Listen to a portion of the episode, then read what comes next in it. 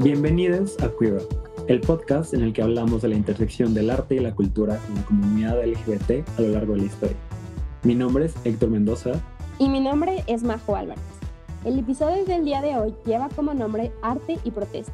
En él discutiremos cómo distintas manifestaciones de arte, principalmente del siglo XX, han formado parte esencial en el proceso de visibilización de diferentes causas y problemas sociales. Mencionaremos múltiples ejemplos en los que la gente queer utilizó el arte para expresar inconformidades, generar conciencia de sucesos relevantes y para alzarse ante la adversidad.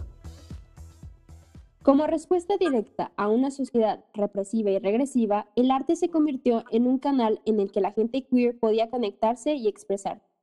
Desató una nueva corriente de contracultura que hasta la fecha sigue creciendo y floreciendo.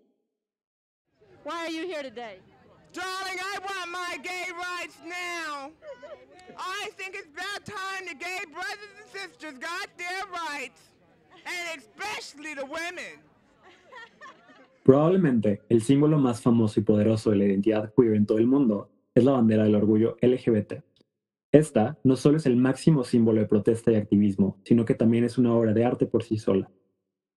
Su historia se remonta al año 1978, cuando el artista Gilbert Baker, un hombre abiertamente gay y drag queen, diseñó la primera bandera de arcoíris a petición de Harvey Miller, uno de los primeros funcionarios electos abiertamente homosexuales en Estados Unidos. Baker vio el arco iris como una bandera natural del cielo, por lo que adoptó ocho colores para las rayas, cada color con su propio significado. La bandera del arco iris ha cambiado drásticamente desde su primera versión, teñida a mano por Baker y su novio, desde entonces, la bandera de seis colores, ahora tan famosa, es solo una de muchas variaciones, de las cuales todas simbolizan la diversidad e inclusión del movimiento. Sin embargo, existen muchas historias de las cuales no se habla tan frecuentemente y que aún así forman parte esencial de la lucha LGBT. Daremos un paso atrás en la historia para dar inicio a nuestra línea cronológica. What other kind of affinity brings these girls together in a famous Paris nightclub? What are the deep-rooted emotions that remove them completely from the company of man, yet at the same time cause them to emulate the masculine appearance, with such pathetic results? Even though these emotions are covered up by a blasé attitude, one is still aware of their underlying sadness. Empecemos con la Segunda Guerra Mundial, época en donde el ejército distribuía pequeños libros de bolsillo a las Fuerzas Armadas. Esto provocó que una gran población de estadounidenses se acostumbrara a tener acceso a libros económicos y por lo tanto creó una gran demanda de material de lectura para cuando los soldados regresaran a casa. De esta manera nace lo que hoy conocemos como pulp art. El lesbian pulp art es una categoría de literatura lésbica que se refiere a cualquier novela de bolsillo de cuadernación rústica de mediados del siglo XX con contenido abiertamente lésbico durante esta época, el pulp art se convirtió en un medio de arte popular. Se vendía en farmacias, puestos de revista y otros lugares donde uno podía buscar entretenimiento barato y consumido. Sin embargo, los y las autoras se veían obligados a justificar su contenido bajo historias heteronormadas para no promover conductas no morales y desviadas. En una era anterior a los movimientos de liberación feminista y gay, las imágenes sensacionalistas en las portadas de los libros eran a menudo la única forma en que las mujeres podían leer sobre el lesbianismo y entender que no estaban solas. Lamentablemente, la mayoría de estos libros de bolsillo eran escritos por hombres heterosexuales y aunque las portadas y contenidos gráficos eran propuestas artísticas únicas, reforzaban el lesbianismo como fetiche para el hombre heterosexual. Aún así, es importante mencionar el pulp art, ya que dio paso a un verdadero acto de revolución y protesta. El simple hecho de comprar una de estas publicaciones era vergonzoso y aterrador, y requería de valor y coraje. Esto finalmente dio pie a que se generaran propuestas escritas por lesbianas de entre 40 o 50 novelas, que aunque muchas censuradas, al paso de la década, se volvieron más audaces en imprimir contenido más liberal. Esto finalmente resultó en el brote de autoras lesbianas escribiendo sus propias novelas, como la escritora Anne Beynon, Mary Jane Meeker, Marion Zimmer Bradley, entre otras.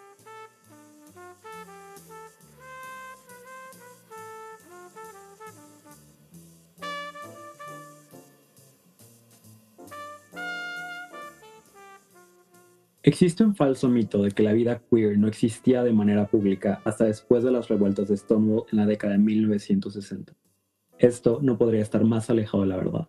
A principios del siglo XX, una cultura LGBTQ predominantemente negra tomó forma en Harlem.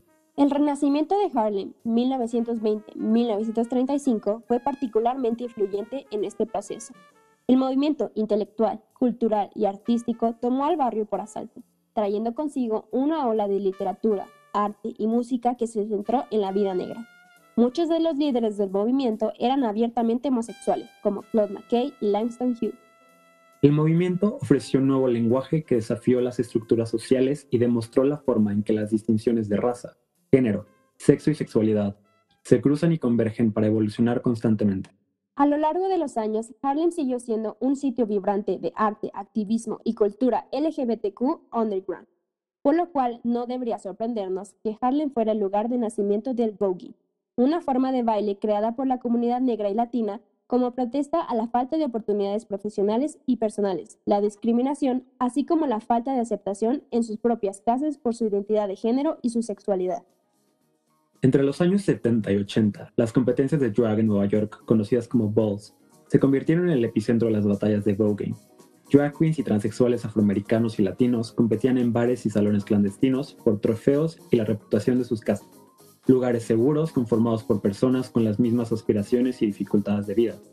El voguing replicaba poses de modelos de alta costura en revistas como Vogue y del arte egipcio antiguo, agregando exagerados gestos con las manos para contar una historia e imitar papeles de roles de género a los que no tenían alcance. Los balls sirvieron como refugio y como espacio de expresión liberal y artística para una comunidad que hasta la fecha sigue siendo pisoteada y olvidada por los medios. Voguing came from shade because it was a dance that two people did because they didn't like each other. Instead of fighting, you would dance it out on the dance floor, and whoever did the better moves el documental Paris is Burning captura parte de la historia del ballroom a mediados de los años 80.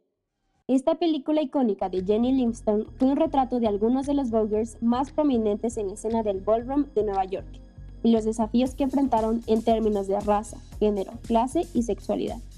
Este documental no solo le dio visibilidad a la comunidad del ballroom y el vogue, sino que hizo filtrar al spotlight mainstream con personalidades como Madonna con Vogue y el entonces emergente RuPaul Charles.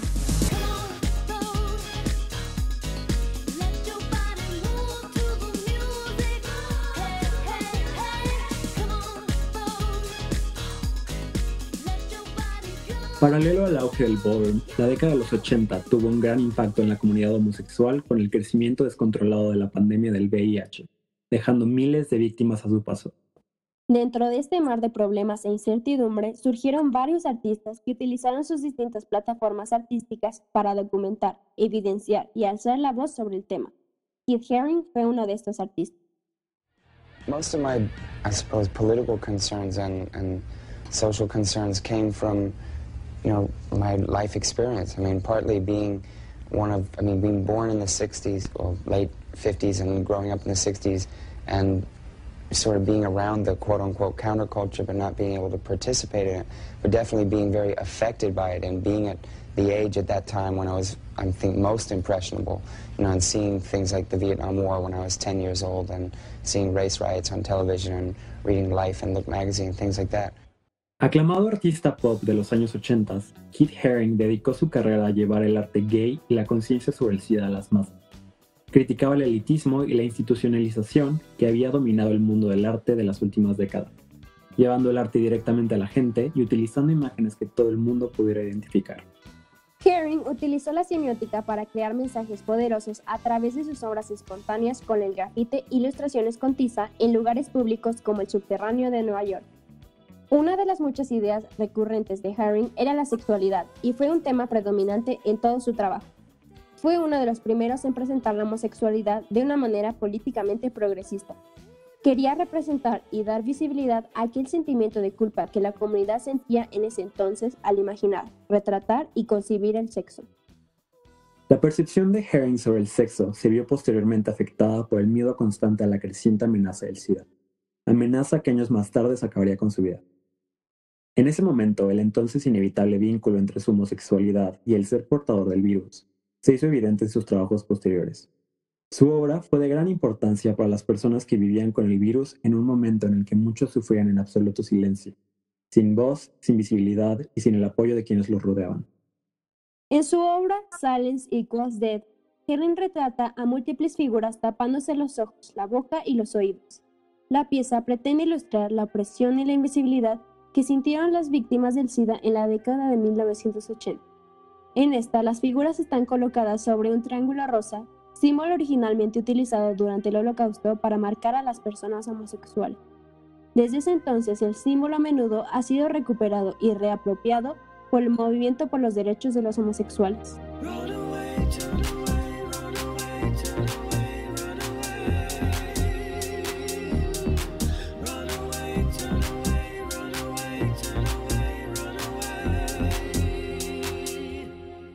Surgido del movimiento ACT UP, Grand Theory era un colectivo de artistas visuales activistas. Ellos le dieron poder a campañas de protesta, educación y concientización sobre el SIDA.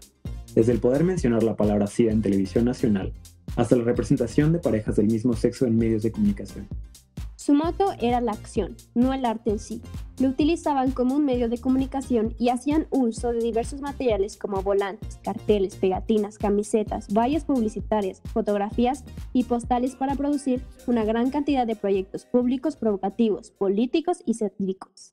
Sus obras eran expuestas en entornos donde la gente menos lo esperaba, y aunque varias de sus obras se expusieron en museos, también se encontraban en espacios públicos y publicitarios. Ellos peleaban contra la creencia generalizada de que el SIDA era una enfermedad exclusivamente gay y que era una sentencia de muerte garantizada. Al mismo tiempo, luchaban contra la desinformación del gobierno y las instituciones de salud. The government has blood on its hands. El colectivo produjo algunas piezas controvertidas, como el cartel del autobús Kissing Doesn't Kill, la obra Poe Peace que estuvo en la Bienal de Venecia, entre otras.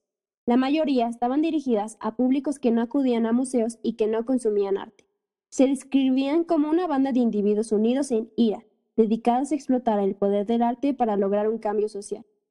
Uno de sus grandes logros fue presionar al gobierno a reconocer el brote de la epidemia y así verse obligados a crear soluciones.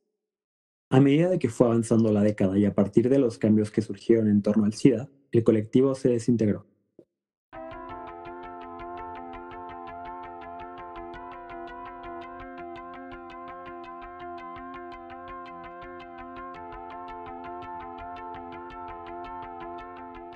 Así como Anne Bannon, Langston Hughes, Keith Haring, los activistas de Grand Fury y las drag queens y los transexuales del ballroom, existen miles de artistas que se atreven a alzar la voz contra un sistema que oprime, invisibiliza y criminaliza a nuestra comunidad LGBTTIQ+. Los ejemplos que les presentamos pertenecen a un periodo de tiempo específico dentro de los Estados Unidos, pero no podemos olvidar que cada país y territorio vive realidades, luchas y maneras de expresión artística distintas. Así como la historia avanza, también los artistas, y cada uno de ellos son el reflejo de su época y su valor como individuos.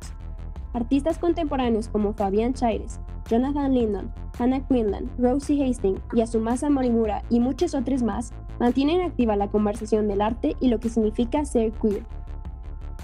No nos queda más que invitarles a conocer y difundir todas estas obras y las luchas de tantos artistas para así recuperar una historia que nos da un lugar y un espacio en el mundo.